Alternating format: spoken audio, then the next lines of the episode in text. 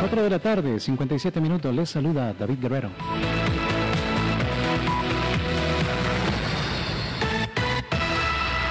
Las autoridades de nueve diferentes entidades públicas llegaron a una serie de acuerdos que potenciarán el trabajo de articulación de iniciativas para mejorar las posibilidades de inserción social y de acceso a oportunidades laborales de la población privada de libertad. Dentro de esta línea, el Ministerio de Justicia, Paz, y el Ministerio de Ciencia, Tecnología y Telecomunicaciones se comprometieron a ampliar un convenio existente que permitirá el establecimiento de un centro comunitario inteligente en el CAI Vilma Curling.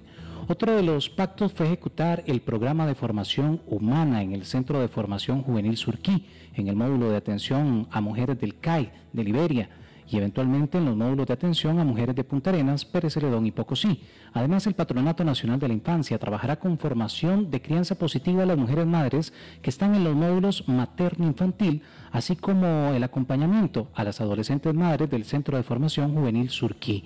Este proyecto es una alternativa para que las mujeres puedan tener la oportunidad de desarrollar herramientas personales, minimicen el riesgo delictivo y disminuyan la posibilidad de reincidencia por medio del abordaje de las condiciones que anteceden al delito.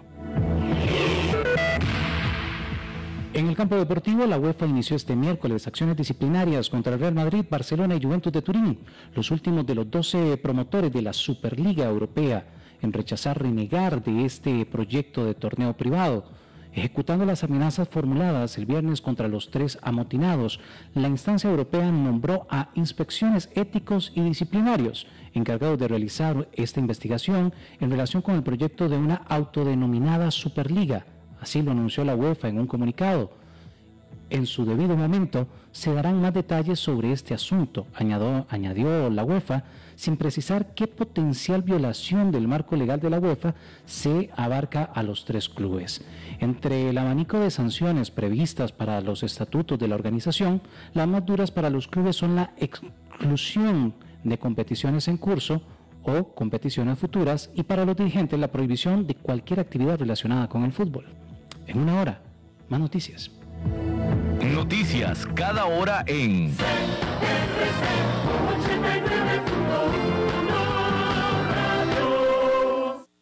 CRC 89.1 Radio y Cadena Radial Costarricense no se hacen responsables por las opiniones emitidas en este programa.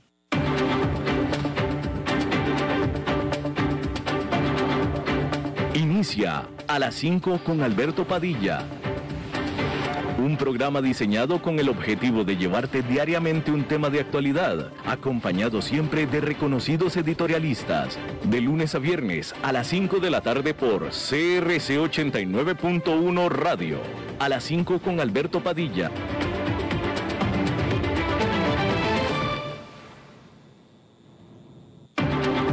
La División Marina del Grupo VIO presenta las noticias internacionales.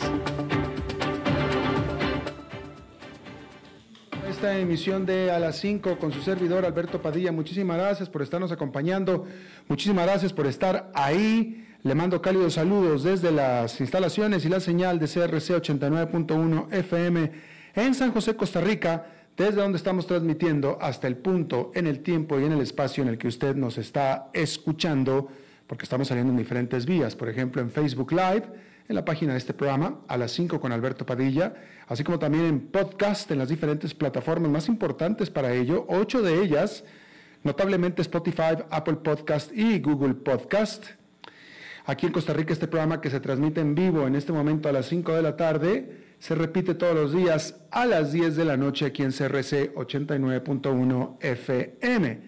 En esta ocasión, controlando los incontrolables al otro lado de los cristales, el señor David Guerrero, y la producción general de este programa a cargo de la señora Lisbeth Ulep. Bien, cada vez más estaciones de servicio o gasolinerías a lo largo de la costa este de los Estados Unidos se están quedando sin combustible al estar los ansiosos, por no decir apanicados, conductores haciendo compras, eso sí, de pánico, luego de este ataque de ransomware que cerró el oleoducto Colonial Pipeline que es una arteria crítica para la gasolina y otros combustibles en toda esa área que es la más poblada de los Estados Unidos. Para este miércoles por la tarde, el 68% de las gasolinerías de todo el estado de Carolina del Norte estaban sin gasolina. Esto de acuerdo a la información de GasBuddy, que es esta aplicación para encontrar gasolina y sus precios. En el estado de Carolina del Sur y en Georgia, 45% de las estaciones expendidoras estaban completamente sin gasolina, mientras que en el estado de Virginia, la mitad, 49%, estaba reportando que se habían quedado ya también sin combustible. Por supuesto que también hubo problemas hasta abajo en Florida, reportándose en Orlando, por ejemplo, grandes, grandes filas de gente apanicada tratando de llenar sus tanques.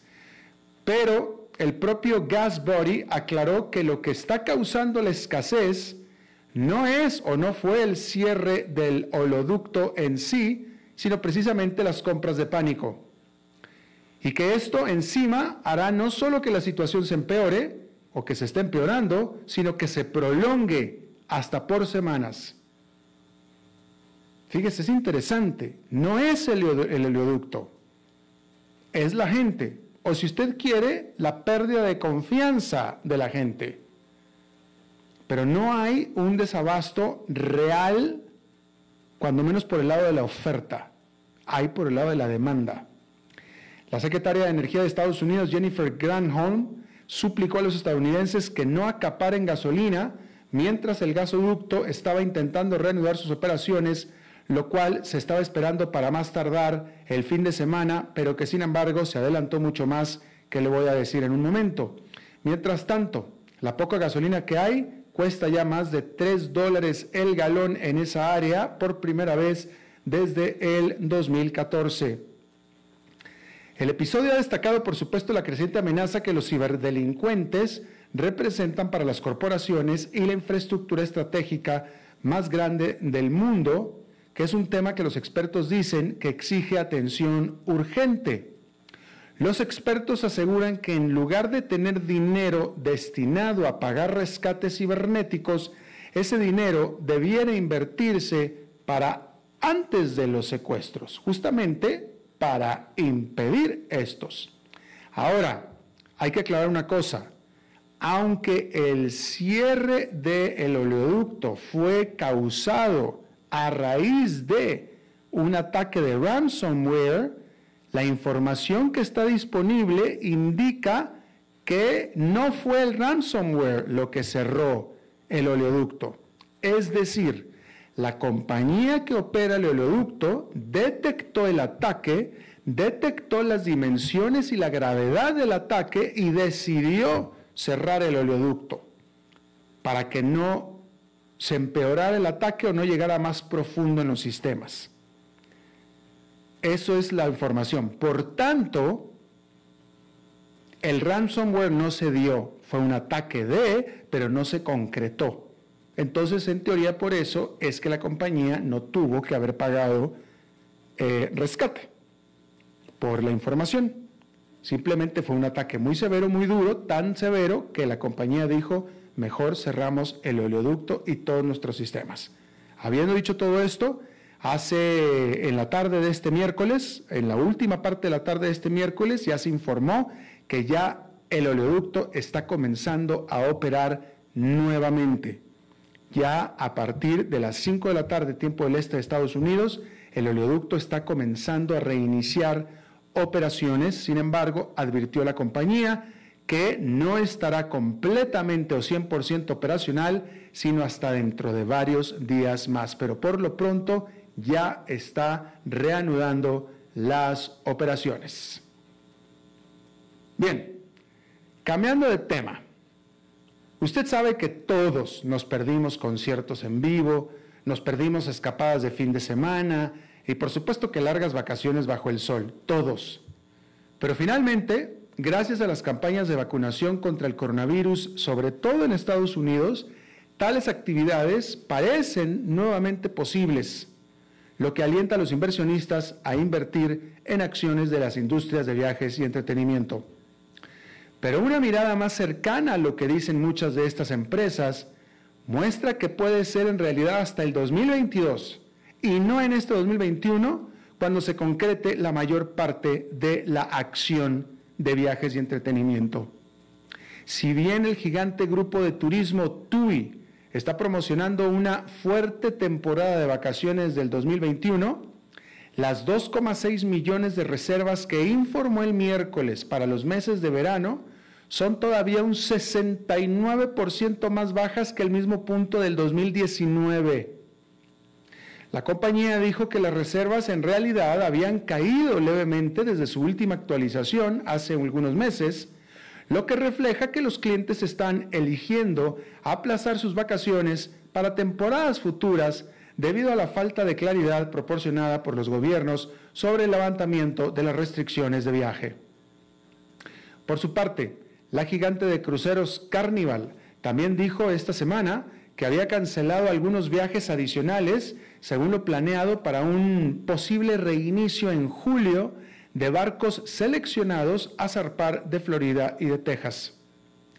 El grupo de eventos y conciertos Live Nation, mientras tanto, dijo que si bien está a punto de anunciar más giras para finales de este verano, e incluidas Dave, Matthews Band y Maroon 5, espera que las producciones más grandes comiencen a finales de este año y en el 2022 sobre todo.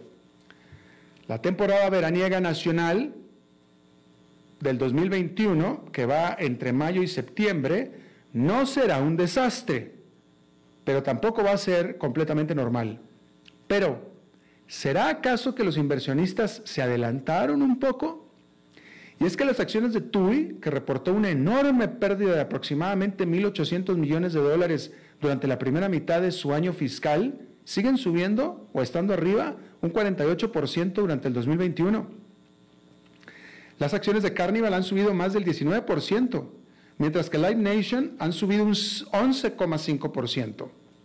En comparación, el Standard Poor's 500 lleva subido solamente 10,5% en lo que va del año. Lo que parece estar pasando, más bien, es que los inversionistas están mirando más hacia el futuro. Live Nation ha dicho que su cartera de conciertos ha aumentado dos dígitos en el 2022 desde el 2019. Carnival también ha informado que las reservas de cruceros han aumentado desde los niveles previos a la, previos a la pandemia en el 2022, a pesar de publicidad y marketing mínimos. Esa, por supuesto, es una gran noticia y una señal de que la recuperación económica de un shock histórico solo cobrará fuerza en los próximos meses. Pero subraya el dilema al que se enfrenta Wall Street. Los temores inflacionarios han golpeado las acciones de alto crecimiento en los últimos días, a medida que aumentan las preocupaciones de que una recuperación al rojo vivo podría conducir a un aumento en los precios, lo que obligaría a los bancos centrales a subir las tasas de interés. En ese entorno, los inversionistas pueden inclinarse a mirar hacia acciones que pueden estar subvaloradas y podrían beneficiarse de la recuperación. Pero está cada vez más claro que se requiere mirar más allá de este incierto 2021, más bien hacia el 2022. Bueno, y hay que decir que allá en Nueva York esta fue una jornada negativa más en general sobre todo para las acciones tecnológicas, con el índice industrial Dow Jones cayendo 1,99%, el Nasdaq Composite perdiendo 2,67% y el Standard Poor's 500 con una caída de 2,14%.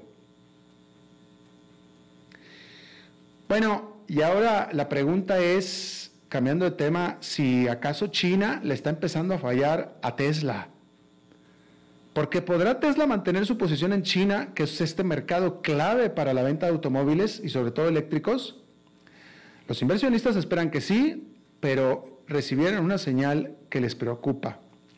Tesla vendió durante abril menos de 26 mil automóviles en China, que es un desplome de 27% respecto de marzo, según las cifras publicadas por la Asociación de Automóviles de Pasajeros de China. La caída se produjo cuando los fabricantes chinos de vehículos eléctricos, de vehículos eléctricos como NIO, Xpeng y Li Auto registraron aumentos en sus ventas domésticas, mientras que Tesla cayó en sus ventas. El mes pasado, Tesla fue objeto de una protesta en el show del automóvil más grande de China, en Shanghái, por parte de propietarios que se quejaron de problemas con sus autos. Cinco agencias reguladoras chinas también están cuestionando la calidad de su modelo 3 o Model 3 fabricado ahí en Shanghái. También hay reportes de que el ejército de China prohibió a los vehículos Tesla ingresar a sus instalaciones, expresando su preocupación de que las cámaras a bordo puedan usarse para espiar, una acusación que el CEO Elon Musk niega. En este tenso entorno, el martes, Reuters informó que Tesla detuvo los planes de comprar terrenos para expandir su planta de Shanghái para convertirla en un centro de exportación global, debido a la incertidumbre sobre las tensiones comerciales entre Estados Unidos y China, aunque la propia empresa no se ha referido al respecto. Bueno, hace apenas un año SoftBank Group registró una gran pérdida anual y aquí se lo informamos. Pero este miércoles, Son Masayoshi, que es el fundador y director ejecutivo de la empresa, de este fondo, anunció la utilidad anual neta más grande jamás registrada por una empresa japonesa, punto. 47 mil millones de dólares de utilidad neta para el año que finaliza en marzo de 2021. De utilidad, ¿eh? Utilidad. Ya para la bolsa, para el bolsillo, para la billetera, 47 mil millones de dólares. Solo en el último trimestre las utilidades alcanzaron 17, Sí, a ver, David, venme, dame un zape, por favor, porque no sé qué me está pasando. Solamente en el último trimestre alcanzó utilidades por 17.800 millones de dólares. Estoy impresionado con las utilidades. Coupang, una superestrella del comercio electrónico con sede en Seúl, ha impulsado este trimestre. Su salida a bolsa en Nueva York en marzo contribuyó entre 25 mil y 30 mil millones a estas ganancias. Pero este fondo de inversión también tiene sus hijos en problemados. Se espera que SoftBank realice ajustes contables en Green Seal Capital, que es una firma financiera de cadena de suministro, y también Oyo Hotels, que es una cadena de hoteles india que está en dificultades. Los inversionistas querrán saber cómo las recientes caídas en el valor de las acciones tecnológicas y que continúan han afectado el portafolio de acciones cotizadas en bolsa de SoftBank, así como qué es lo que ha estado haciendo su unidad de gestión de activos riesgosos Northstar. Pero en comparación con las malas noticias que son ha tenido que dar en los últimos años, estos resultados definitivamente son un notable, muy notable cambio. Bien, eh, bueno, pues este, decir que, ¿qué le voy a informar? Déjame, le voy a informar que Nueve estados de la Unión Americana, todos con gobernadores republicanos, señalaron que optarán por dejar de dar los 300 dólares a la semana de ayuda por desempleo que provee el gobierno federal, argumentando estos gobernadores, estos estados, que eso está haciendo que los ciudadanos de los estados dejen de buscar trabajo. El lunes, el presidente Biden había defendido este programa, dejando claro que aquellos que están dejando, que están... Eh, eh, eh, Biden dice que el programa provee que aquellos que pudieron conseguir un trabajo bueno y no lo hicieron, dejan de recibir esos cheques. Eso es lo que dijo el, presidente Biden. Hay que decir que en Estados Unidos las vacantes laborales alcanzaron un récord al final de marzo de 8 millones 100 mil. ¿Sí? 8 millones 100 mil puestos de trabajo o puestos que están esperando que ocupen empleados en Estados Unidos. Y esto está empezando a levantar estas dudas sobre el programa de ayuda a los desempleados del presidente Biden, que están diciendo que es tan generoso que está impidiendo que la gente vuelva a trabajar. Mejor se quedan en su casa. Eso es lo que están diciendo. Bien. Decir que España aprobó un decreto que le otorga a las compañías que entregan comida a domicilio 90 días para hacer de sus conductores empleados. Y así está implementando una decisión de la Corte Suprema de Justicia de España del año pasado. La gigante de entrega de alimentos a domicilio, Uber, dijo que esta regulación lo único que hará es dañar o afectar a los trabajadores. Se trata de una de las primeras leyes en su tipo en Europa, aunque la Comisión Europea abrió consultas públicas sobre este mismo asunto desde el mes de febrero. En Honduras, el presidente Juan Orlando Hernández dijo que podría decidir abrir una oficina comercial en China sobre todo para procurar la entrega de vacunas de COVID-19. ¿Por qué esto es tan importante o notable? Bueno, pues porque Honduras es el, uno de los muy pocos, uno de los muy contados países latinoamericanos que todavía reconoce a Taiwán como país independiente. Y por supuesto que esto pues pone en peligro vaya, hasta ahorita pareciera que China lleva la mano, porque China tiene vacunas, Taiwán no tiene vacunas y Honduras necesita vacunas. Y pareciera que esta decisión de, posible decisión del presidente Hernández, pareciera que lo está poniendo más hacia favor de China. Eh, y pues bueno, este es tan solo, o sería tan solo, una de las maneras más y probablemente la final y definitiva de China para coercionar al 100% de los países de América Latina y el Caribe para que le den la espalda a Taiwán y abran relaciones con China, que no pueden tener relaciones con China si reconocen a Taiwán.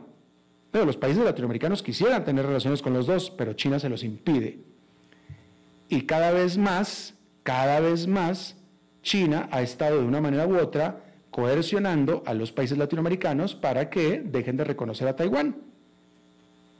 En el caso de Costa Rica fue un estadio. Eso fue, un estadio. El último país en hacerlo fue República Dominicana. Eh, pero ahora, de nuevo, con el caso de las vacunas, pareciera que ahora sí, definitivamente China lleva o llevaría las de ganar. Bueno, la situación en Israel y Palestina está realmente mal.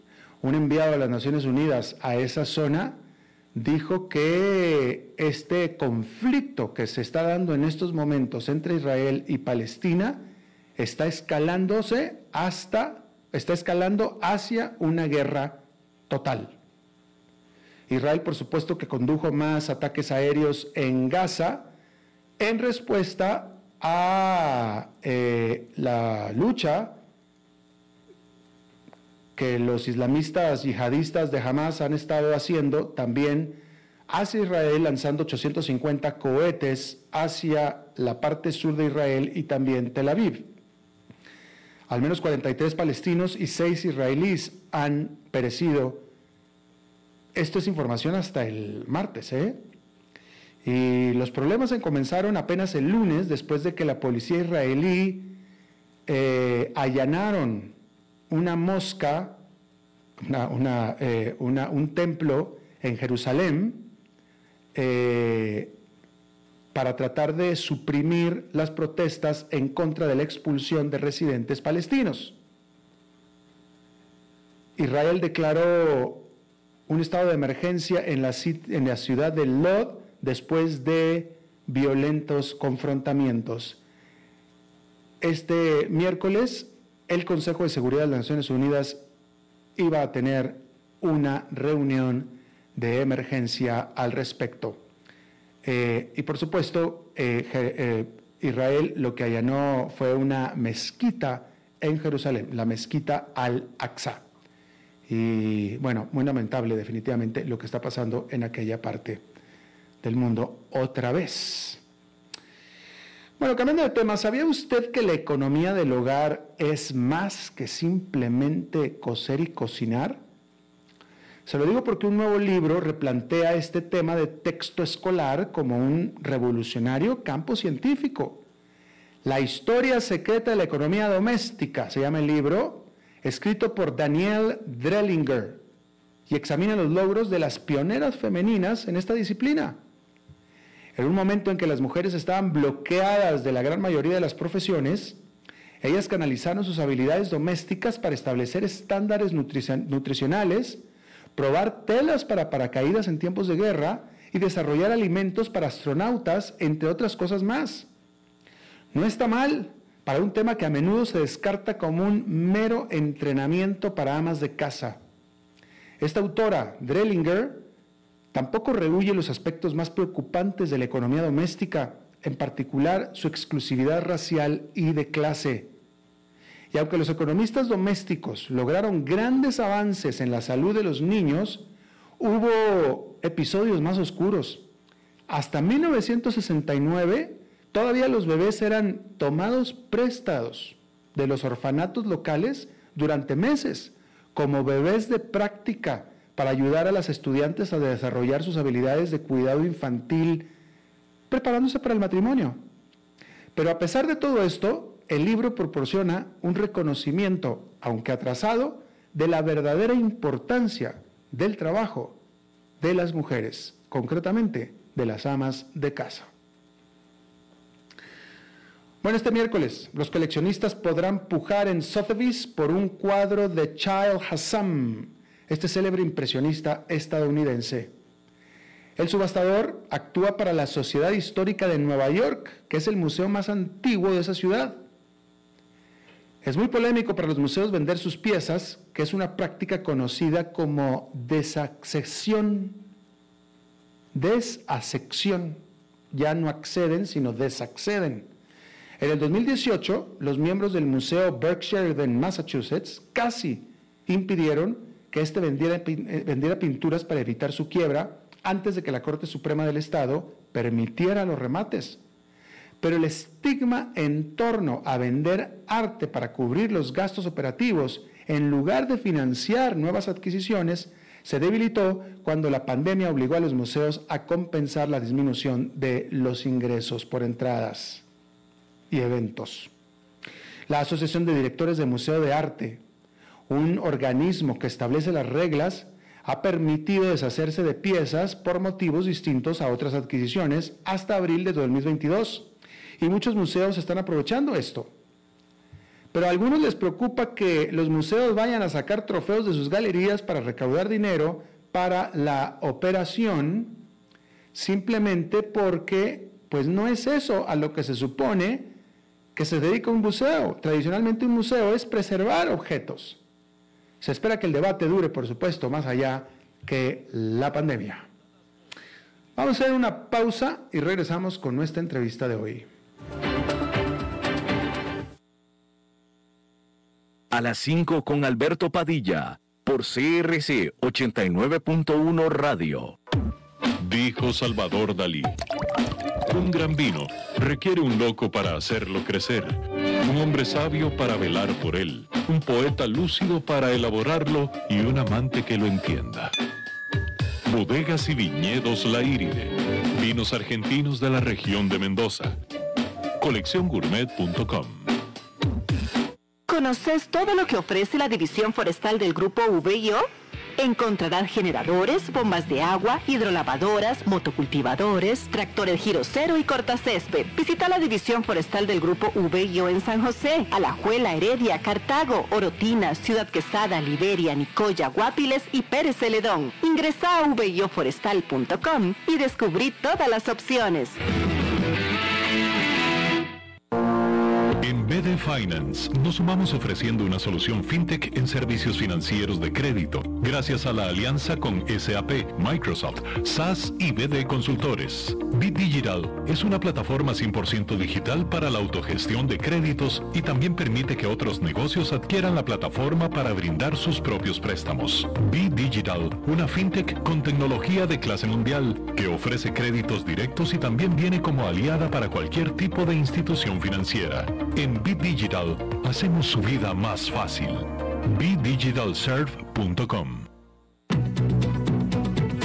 este jueves 13 de mayo, de 2 a 3 de la tarde, conoce la verdad de lo que realmente está pasando en Colombia. Entrevista exclusiva y en vivo con el expresidente colombiano Álvaro Uribe y el periodista Antonio Alexandre García. Transmisión en vivo por CRC 89.1 Radio y TV Canal 49 Digital. Este jueves 2 de la tarde, aquí por CRC 89.1 Radio.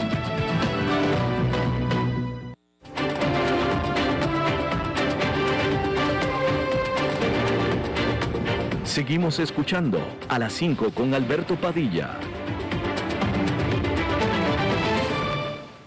Muchísimas gracias por continuar con nosotros. Eh, Costa Rica, eh, voy a hablar del país que, en el que estoy basado, pero no es un problema exclusivo de Costa Rica porque en muchos países de la región, en muchos países del mundo, en la India, pero finalmente es un tema que todos se van a relacionar. Hay otra vez muchos problemas con la pandemia. Costa Rica no está exento. Eh, no sé, vamos a descubrir si es una segunda ola, es una tercera ola, es la misma pero peor o qué. La cosa es que efectivamente hay problemas importantes. Aquí en Costa Rica está el Centro de Coordinación Institucional de Operaciones del Observatorio de la Universidad de Costa Rica, eh, como parte de la Escuela de Administración Pública. Y nuestro invitado de hoy es parte de un equipo de investigación de siete unidades académicas de la Universidad de Costa Rica que apoya desde el inicio de la pandemia a las instituciones de primera respuesta, particularmente al Ministerio de Salud. Y yo le agradezco mucho a Rodolfo Romero que eh, haya aceptado charlar con nosotros. Gracias, Rodolfo. Hola, don Alberto, un gusto estar con, usted y con todas las personas eh, que nos están escuchando y viendo por las redes sociales. Gracias. A ver, aclárame qué es lo que está pasando en Costa Rica.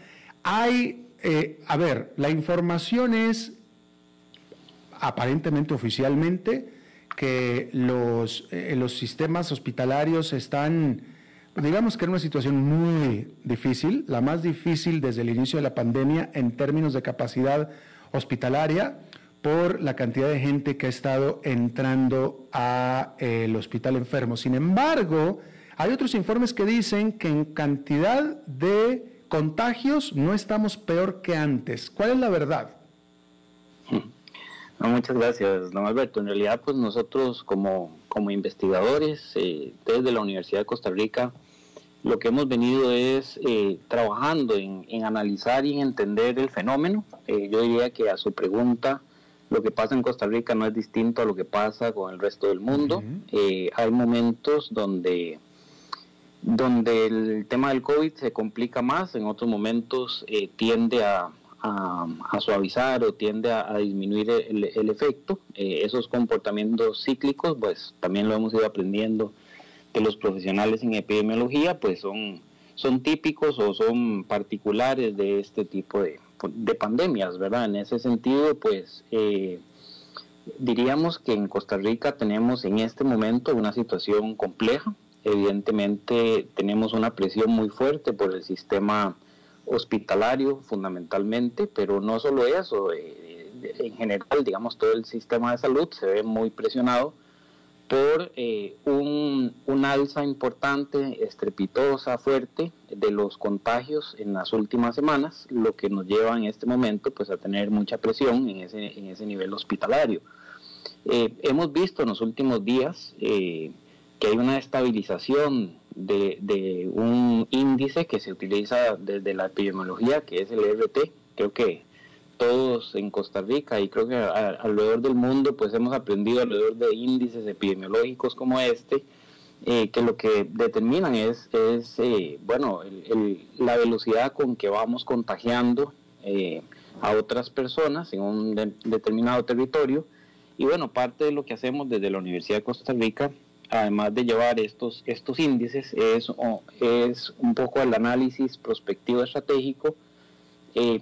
Para decirlo en términos muy sencillos, es, la posibilidad de hacer algún tipo de inferencia, pronóstico o proyección a partir de los datos, pensando que eh, desde una perspectiva eh, muy, práctica eh, ya tenemos bastante información. Este ha sido un fenómeno que, bueno, que hemos ido estudiando poco a poco y que en este momento pues tenemos ya una gran cantidad de datos e información, de tal manera que el futuro del pasado, ¿verdad? eso es lo que nosotros hacemos, se convierte o podría convertirse en el futuro, en el futuro nuestro. En ese sentido, lo que le quiero decir es que los datos que tenemos hasta ahora de comportamientos, esos comportamientos cíclicos que tiene la pandemia, mm. pues nos, nos pone en este momento en una, en, una etapa eh, eh, complicada, algunos llaman la segunda, otros la tercera, otros la cuarta ola, pero es un, es un momento eh, de mucha presión y creo que aquí lo más importante es que cada persona tome decisiones muy importantes en relación a su movilidad y a su relación eh, social, eh, pues para salir lo mejor librados posible, ¿verdad? Pero entonces, déjame te pregunto, Rodolfo, eh,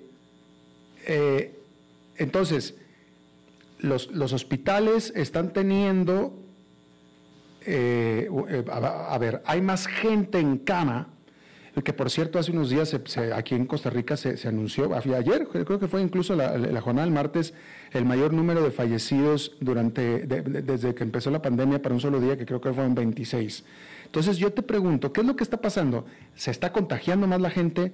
Eh, se está, la gente que se contagia se está enfermando más fuerte, los que se están enfermando fuerte se están muriendo más. Eh, ¿Qué es lo que está pasando? Bueno, desde la perspectiva, sí, nosotros eh, desde la, desde la investigación que hacemos y la ciencia de los datos, eh, lo que estamos viendo es que eh, hay, un, hay un número importante de personas contagiadas en, las últimas semanas, diríamos en, las últimas seis semanas, tal vez ocho semanas, de ocho a seis semanas, ha venido habiendo un franco crecimiento en el contagio de tal manera que hoy podríamos hablar de que en promedio tenemos alrededor de 2.166 contagios eh, eh, eh, por semana. y esto es de los datos que tenemos en, registros, ¿verdad? En registros de la, de la seguridad sanitaria costarricense. podrían haber algunos casos más, ¿verdad? Hay una, hay una relación importante que es que los registros oficiales están en las personas que van al hospital y definen, eh, ¿verdad? O, establecen o, comunican al sistema sanitario, pues que tienen algún síntoma, que tienen alguna, alguna situación o que requieren ir al hospital. Hay otras personas que tal vez tienen eh, pues algunos síntomas leves que justamente por la presión sanitaria prefieren también no ir a los hospitales y bueno, eso, esos esas personas que evidentemente eh, son potencialmente personas contagiadas no, no, no quedan registradas oficialmente, pero oficialmente podríamos hablar de un promedio de entre 2.166 a 2.647 contagios por, por semana. Estos son números que no hemos tenido hasta ahora en Costa Rica eh, y, y, nos define justamente que evidentemente hay una mayor... Eh, tasa de contagio, perdón, un, mayor nivel de contagio. Eh, eh, ese nivel de contagio viene, digamos, a partir de, la estadística, viene eh, en este momento, digamos, con, estabilizándose, ya se está fijando en, un, en, en, una serie de variables que, que, lo que nos lleva a decir es que de alguna manera eso, eso en este momento se está conteniendo, ¿verdad? Se está conteniendo el crecimiento del contagio, sin embargo el contagio es fuerte. Ahora, a nivel hospitalario, eh, también hay un, hay un mayor nivel de complejidad porque las personas que ahora están llegando al hospital, resulta que eh, un porcentaje más alto se, se, está, se está teniendo que trasladar a las unidades de cuidados intensivos, o sea, eh, se complica más la enfermedad. Y bueno, parte de las hipótesis que, que, a nivel mundial hay y que pues en Costa Rica creo que también podríamos ir, ir apuntando en esa línea es que las variantes que el COVID ha, ha ido generando, las mutaciones que ha venido generando, alrededor del mundo, pues eh, tiene impactos o podría tener unos impactos más fuertes en el nivel de hospitalización y la complejidad, digamos, hacia, hacia, hacia la salud de las personas. Pero, pero, pero, eso, no, eso no lo tenemos todavía como oficial, Rodolfo. No, son, son parte de los estudios que, que, elaboran, ¿verdad? se elaboran desde diferentes disciplinas. Eh, hay eh, compañeros nuestros en la universidad que están analizando eh, todo este comportamiento de las variantes que en Costa Rica están presentes. Hay algunos registros en, en, el Ministerio de Salud de, todas estas variantes. El Ministerio, por supuesto, está analizando desde un punto de vista epidemiológico pero eh, digamos que el efecto en la hospitalización lo estamos viendo en las últimas semanas de que eh, hay un mayor nivel de complejidad en la enfermedad y también en personas, en personas jóvenes. Ese es un elemento. Ya, ya las personas adultas mayores, que eh, en su mayoría ya en Costa Rica están vacunadas, dichosamente esa población ha bajado la complejidad y, los decesos alrededor del COVID-19 en este momento. Entonces estamos viendo un perfil de personas entre los 20 y los 60 años que eh, están yendo más al hospital y que son las que se ven más afectadas hacia lo que son unidades de cuidados intensivos y también pues son las personas que también hoy están eh, comprometiendo su vida justamente. E, entonces, a ver, o sea, es el, el, el peor de los mundos porque hay más cantidad de infecciones, los que se infectan se están enfermando más y los que caen en el hospital tienen más posibilidades de ir a cuidados intensivos y los que caen en cuidados intensivos tienen más posibilidades de fallecer. Es decir, que sería fácil suponer, aunque todavía no es oficial, que efectivamente estamos siendo atacados por variantes más agresivas. Sí. Eh, en todos los sentidos. en todos los sentidos, más contagiosas, más, eh, más agresivas, más todo, ¿no? Esa es una, eh, eh, justamente esa es una, una, muy buena hipótesis de la situación sobre la que estamos eh, viviendo hoy. Y, pues es ahí donde hay que tomar mucha conciencia de, de, de, lo que estamos viviendo y por eso creo que la, la, la, responsabilidad y el tomar buenas decisiones, cada uno y cada una, en, en cómo, en cómo decidimos movernos, con quién, eh, con quién decidimos eh, vernos y ojalá pues no romper las burbujas que tanto nos han insistido nuestras autoridades. Yo creo que es un momento importante en el cual debemos replegarnos. Eh, replegarnos es si en la medida de lo, posible podemos quedarnos en casa, quedémonos en casa. si tenemos que, hay un alto porcentaje de la población que debe salir todos los días a, trabajar, a buscar sus medios de vida, pues que lo hagan con la mayor protección posible. Ese, ese es el, el argumento más importante.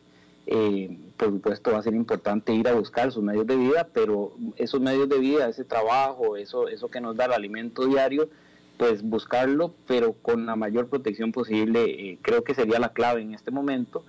Y pues lo que nosotros hacemos son proyecciones y basadas en números, pero eh, como decimos en el equipo, quisiéramos equivocarnos hacia las proyecciones que estamos viendo por lo menos de las próximas dos semanas, donde vemos que el escenario eh, posiblemente va a ser más complejo a nivel de hospitalización. Eh, pensamos que a nivel de contagio eh, está en, un nivel estable, pero a nivel de hospitalización posiblemente vamos a ver mayor, mayor complejidad. Entonces, pues creo que está en nuestras manos este, hacer lo propio para que ese pronóstico esa, o esa proyección de, podamos modificarla y eso se modifica con, con ese comportamiento Claro. Eh, Rodolfo, pero eh, a, ver si tú nos puedes contestar esto, porque eh, he sabido que las nuevas variantes, este, de las que probablemente de lo que estamos hablando aquí en Costa Rica, pues no es oficial, pero ciertamente en Brasil y en la India y en la Gran Bretaña son más contagiosas. ¿Qué significa que sean más contagiosas? ¿Significa que los protocolos que estábamos ya comenzando a estar acostumbrados a utilizar ya no sirven para estas nuevas variantes? Eh, yo yo no, no diría que no diría que no que no sirven o que no son efectivos. Bueno, mi ámbito de, de, trabajo y estudio es, es, la gestión. Yo de formación base soy ingeniero industrial y trabajo tanto en la, Escuela de Ingeniería Industrial como en la Escuela de Administración Pública. Eh, no, no soy epidemiólogo ni tengo, eh, digamos, la formación para poder darte una respuesta contundente a, a tu pregunta. Pero eh, desde lo que hemos venido analizando ya en el equipo de investigación, eh, diríamos eh, que las medidas de contención son efectivas. Y esa es una, una, una estadística y, un, un, análisis a partir de un modelo que hemos venido desarrollando junto con el doctor Juan Rojas, Agustín Gómez, en términos de, de que las medidas que el país ha ido adoptando son efectivas y hacen una contención importante alrededor del contagio. Pero sí, en, esa, en ese sentido, pues las variantes, al ser más contagiosas, requieren que seamos más estrictos en el protocolo, en el uso de la mascarilla, en el distanciamiento.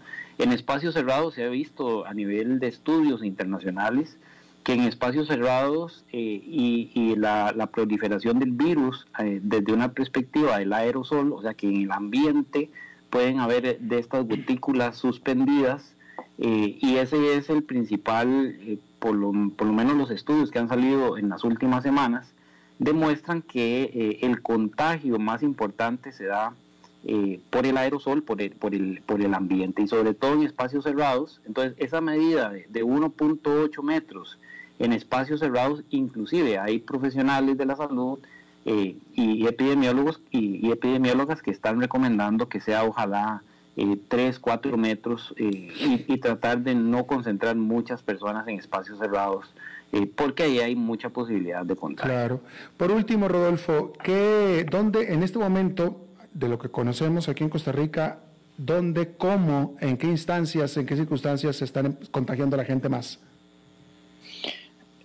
Muchas gracias, don Alberto, por la pregunta. Realmente eh, eso es parte del análisis que hemos venido que hemos venido desarrollando también con los compañeros de la de la Escuela de Geografía. Eh, hay un, análisis muy interesante que hemos hecho alrededor de eh, lo que llamamos corredores geográficos.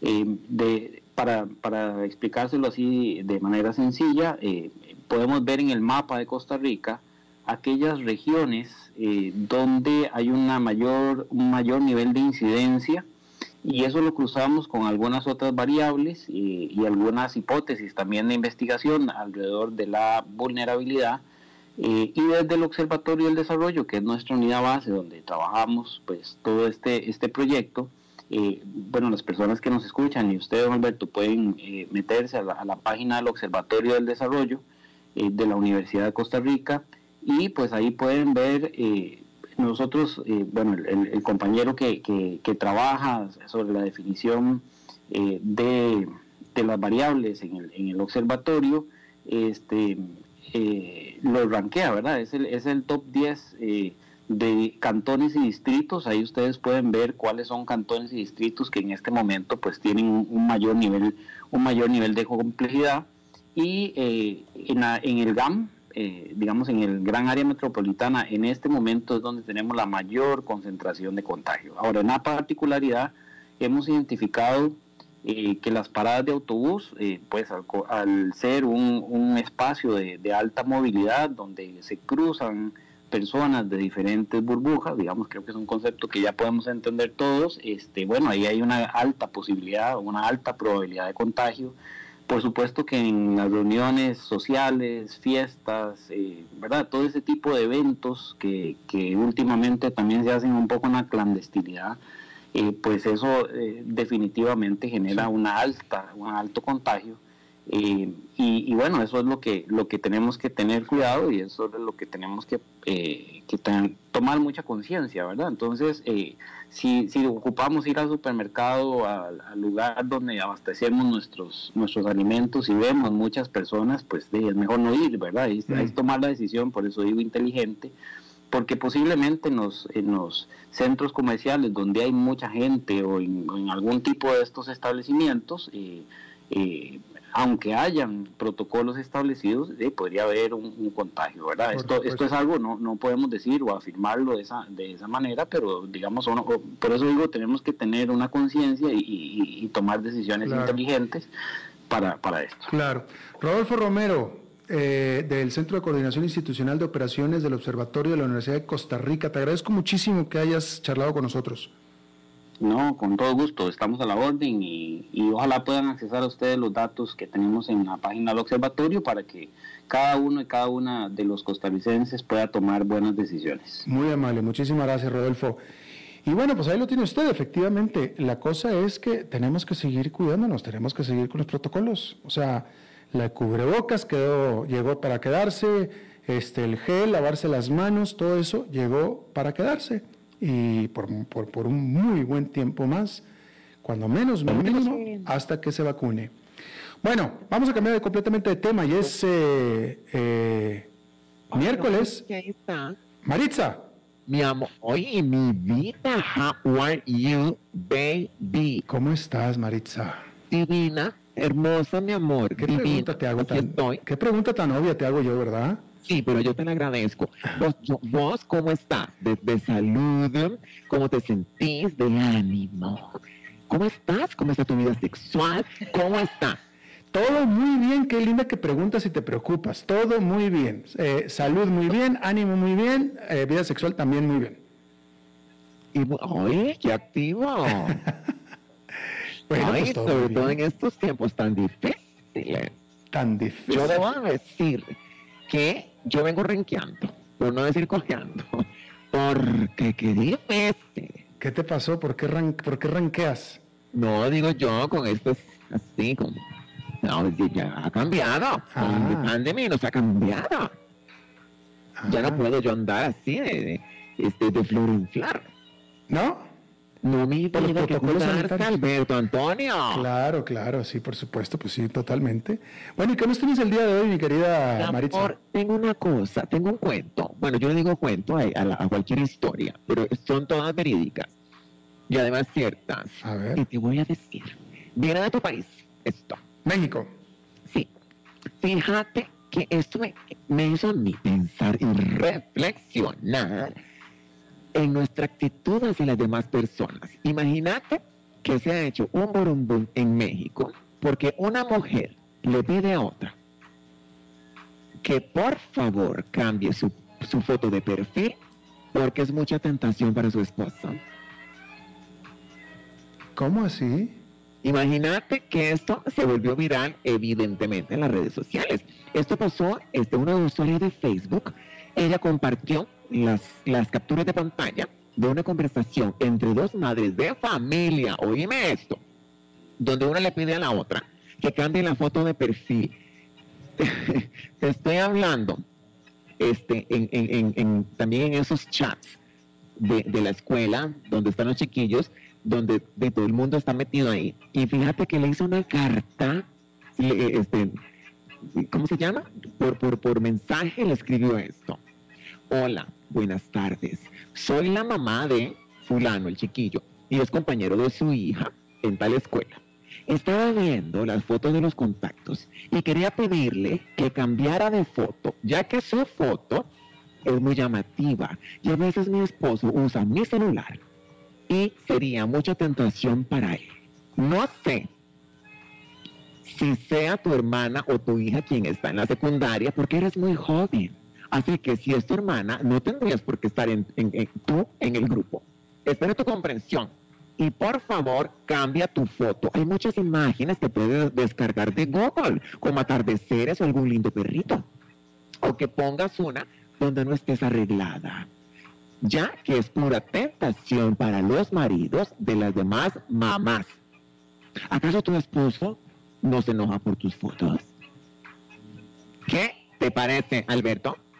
Bueno, pues no me parece raro. Pues, a ver, pero, pero eh, eh, la, fotografía era un, un tanto provocativa.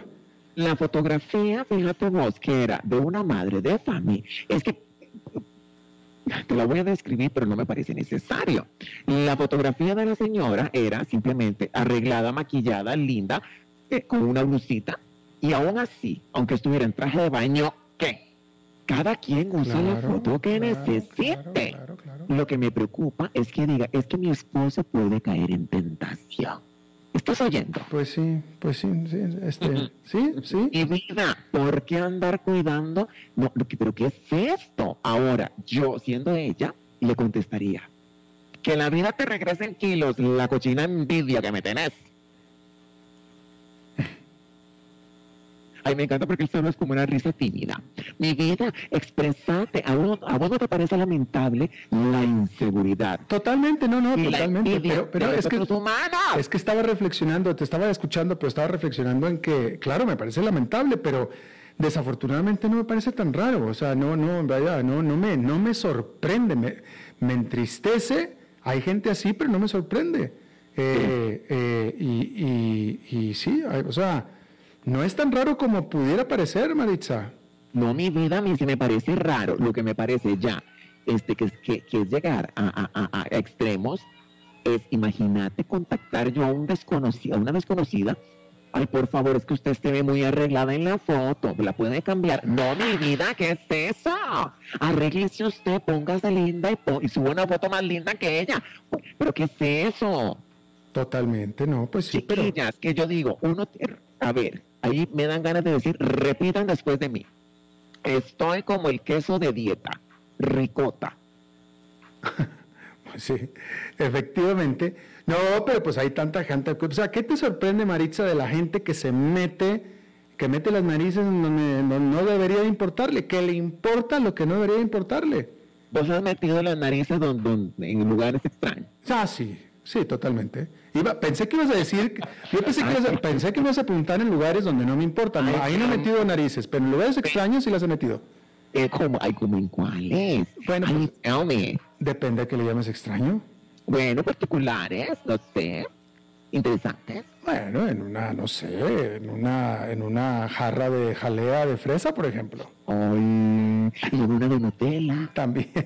Ay, qué lindo. También. Albertito de mi vida, ¿sabes? Que es un... y, y en una olla de mole, Yo creo que seguramente también en una copa de vino, para catar el vino, definitivamente. Yo antes de probarlo, Oh. le meto la nariz. vos sabés, te voy a decir algo, ve que vacilón, somos parecidos. Yo antes de comerme algo, pasa por mi olfato. Primero lo huelo todo y después digo, le entro. ¿O no? O no, lo paso. Pero mi amor, este, ya hablando, yo pocas veces vengo como con temas así de filosóficos y yo digo, la envidia, mi amor, es eh, este, el alimento de la envidia es la crítica. Y qué feo que estemos pendientes de qué hace el otro, de qué hace la otra, cómo se vistió. Vivamos nuestras vidas, mi Claro, Por rey. supuesto, pues por supuesto. ¿Verdad que sí? Por Yo es que estoy acostumbrada a la envidia, no a sentirla, sino a generarla. Pues totalmente. O sea, en el caso que nos ocupe, nada más faltaba que tú, porque eres guapa y etcétera, y, y- y vas a un lugar y el marido de alguien se te queda viendo y la esposa viene y te regaña a ti porque tú estás guapa, pues regáñalo a él, él fue el que te volteó a ver. Eh, eh, eh, tienes toda la razón. Ahora yo digo que ser fea tiene sus ventajas, pero como soy guapa no sé cuáles son. Eh, ¿Cómo dijiste? Que ser fea tiene sus ventajas, pero como soy guapa no sé No, no sabes, no, tú, a ti te lo platican nada más, te lo platican. son. Ahora, Sí, es el problema, así sí me parece una cosa, porque ay, qué aburrido tener un marido y tener que estar viendo a quién ve. Ay, qué pereza, ay, qué pereza. No, hombre, que vea lo que quiera, hombre. Pues, ¿qué ¿Verdad que importa? sí? Pues, que- ¿Verdad que sí? Por supuesto. Albertito, vos sos celoso, mi amor. Para nada, en lo más mínimo, en lo absoluto. No. No. Pero fíjate que, te voy a decir una cosa, yo creo que los... Dímela. No, no, yo creo que este asunto viene con la madurez también. Digo, yo, yo cuando era muchacho, cuando era joven, eh, Vos, eh, Alberte. perdón, un salvete, un, un mancebo, pues sí, pero pues, o sea, pero porque la insegu- vaya, la cel- lo- los celos te viven con la inseguridad y cuando eres joven, etcétera, pues eres inseguro, pero ya cuando, o sea, un hombre maduro, y maduro me refiero, puede ser joven, pero maduro, ya cuando alcanzas la madurez emocional, no- los, los celos no tienen a ningún lugar, no tienen ningún lugar. Si tú tienes una pareja, si tú tienes una pareja, Sí. la cual Sí. no puedes confiar, o sea, es decir, te hace sentir celos, te hace sentir celos, entonces no, Sí. no, no tienes nada que estar haciendo con esa pareja. ¿Me explico? Alberto, ¿por qué no hacemos un programa vos y yo de cosas del corazón? Yo creo que sí, definitivamente, y otras cosas más también, Es, sería una buena idea. definitivamente. Pero me gustaría. Sí, totalmente, contigo lo que tú quieras. Oye, mi vida, deberías aprovechar porque yo en este momento no tengo pareja. ¿Y qué tiene que ver eso con el programa? bueno, muchas cosas, porque si vamos a tener un programa es porque tenemos eh, material. ¿Qué no tienes dos? dos no, no, no, tienes dos, ¿Qué no son ustedes un trisom ahí? ¿Quién es mi amor? Tú y tú, los dos que tienes en el programa tuyo. Oye, aquí está Laurita también. No, Laurita, Yo solo vengo a hacer programa. Somos cuatro. Laurita me cae mal a mí. ¿Por qué? No ¿Qué sé. le pasa? ¿Por qué? Es muy mustia, muy mustia. Te, te está oyendo. Lauri- Laurita me parece mustia y me parece que tiene doble cara la Laurita. Pero después hablamos de eso. Ay, Mustia. Ay, Alberto. No es directa, no es entrona como tú, Maritza. Este, te- muerta. Oíme una cosa, este, Alberto. Hola. Laurita. Me encantaría que me lo digas, pero en la cara. Ay, ay, ¿En ay. las dos? Oh. No, mi, mi, mi vida, mentira. Lo que pasa es que Alberto, Albertito, vos sos bien intrigante, ya yo te vi. A mí me gustan las mujeres sinceras, directas, entronas, como tú, Maritza. Mi amor, yo te amo. Gracias, Y, te- y voy a decir una cosa. Si algún día bajan la mirada, que sea para verse los zapatos. Exactamente, exactamente. Maritza, muchas gracias. Mi amor, a vos te mando un beso grande. ¿eh? Y cuídate. Gracias. Albertito, este, aquí terminamos a las 5, a las 6 y 30, por si quieres decirme algo. Sí, es que no, Albertito, muy feo, mi amor. eh, no está siendo caballero. Yo voy con Maritza a hablar contigo, Laura. Oh. Ay, ¿qué pasa? Albertito, cuídate mucho. mi Igualmente, amor. gracias. Bueno, eso es todo lo que tenemos por esta emisión de A las 5 con servidor Alberto Padilla. Gracias por habernos acompañado. Nos reencontramos en 23 horas. Que la pasen muy bien.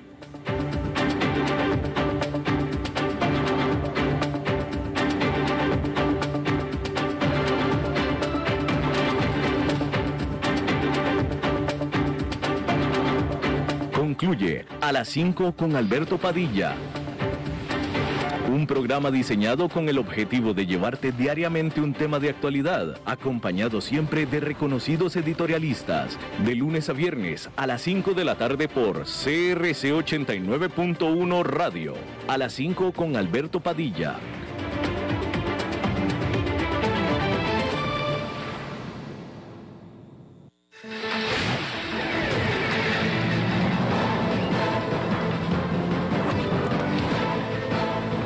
Inicia el resumen informativo en noticias CRC 89.1 Radio.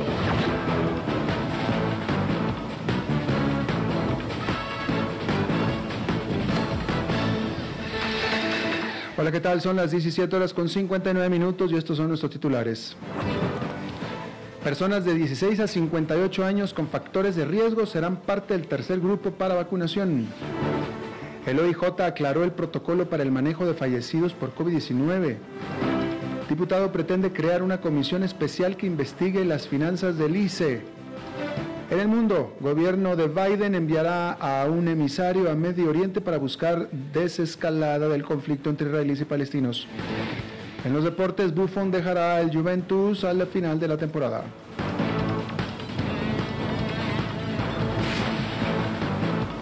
Salud.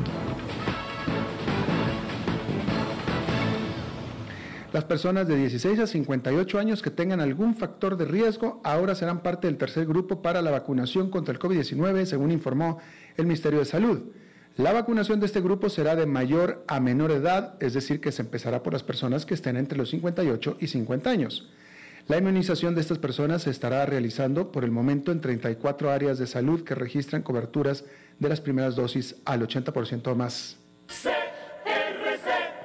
El organismo de investigación judicial aclaró una serie de modificaciones que se realizaron al protocolo del manejo de los cuerpos fallecidos por COVID-19. Dentro de los cambios, ahora el OIJ deberá de realizar una autopsia cuando se haga una denuncia realizada por los familiares o allegados. Cabe recordar que una muerte por SARS-CoV-2 se califica como una muerte natural, por lo que no necesita de un esclarecimiento judicial. Asamblea Legislativa. El diputado social cristiano Pablo Heriberto Abarca tiene pensado proponer la conformación de una comisión especial que investigue las finanzas del Instituto Costarricense de Electricidad. Mediante una moción de orden en el plenario, Abarca busca que el Congreso estudie la situación real del ICE y de las empresas que integran el grupo como la Compañía Nacional de Fuerza y Luz y Colby. Según el congresista, el PUSC, mejor dicho, el congresista del PUSC, el tema toma relevancia porque si el ICE quiebra, el país quiebra. The longtime Cuban leader Fidel Castro has died. Le mystère reste entier plus de 48 heures après sa disparition. Internacionales. El gobierno de Joe Biden enviará un emisario a Medio Oriente en busca de la desescalada del conflicto entre Israel y la Franja de Gaza, que ha dejado hasta ahora 58 muertos y más de 300 heridos. El secretario de Estado de Estados Unidos, Anthony Blinken, anunció que el subsecretario adjunto a cargo de los asuntos israelíes y palestinos, Adi Amr, busca vías de entendimiento. La pasión de los deportes en noticias CRC 89.1 Radio. El guardameta Gianluigi Buffon anunció que dejará al Juventus al final de la temporada, cerrando así su segunda etapa en el cuadro de Turín. Buffon volvió a la Juventus en el 2019 tras su paso fugaz por el Paris Saint-Germain y aceptó tomar el papel del portero suplente. El guardameta no dejó claro si se va a retirar o buscará otro club para terminar su carrera. Está usted informado a las 18 horas con 3 minutos. Gracias por habernos acompañado. Los saluda Alberto Padilla. Que tenga buenas noches.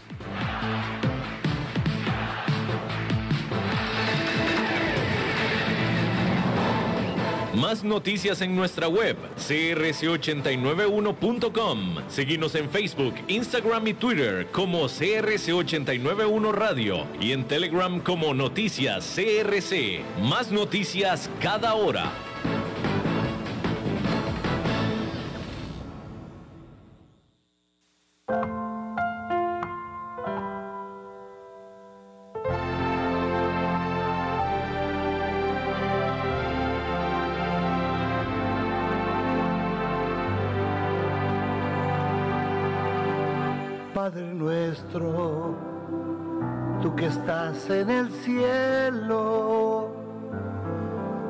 Santificado sea tu nombre, Señor. Que tu reino venga siempre a nosotros y se haga siempre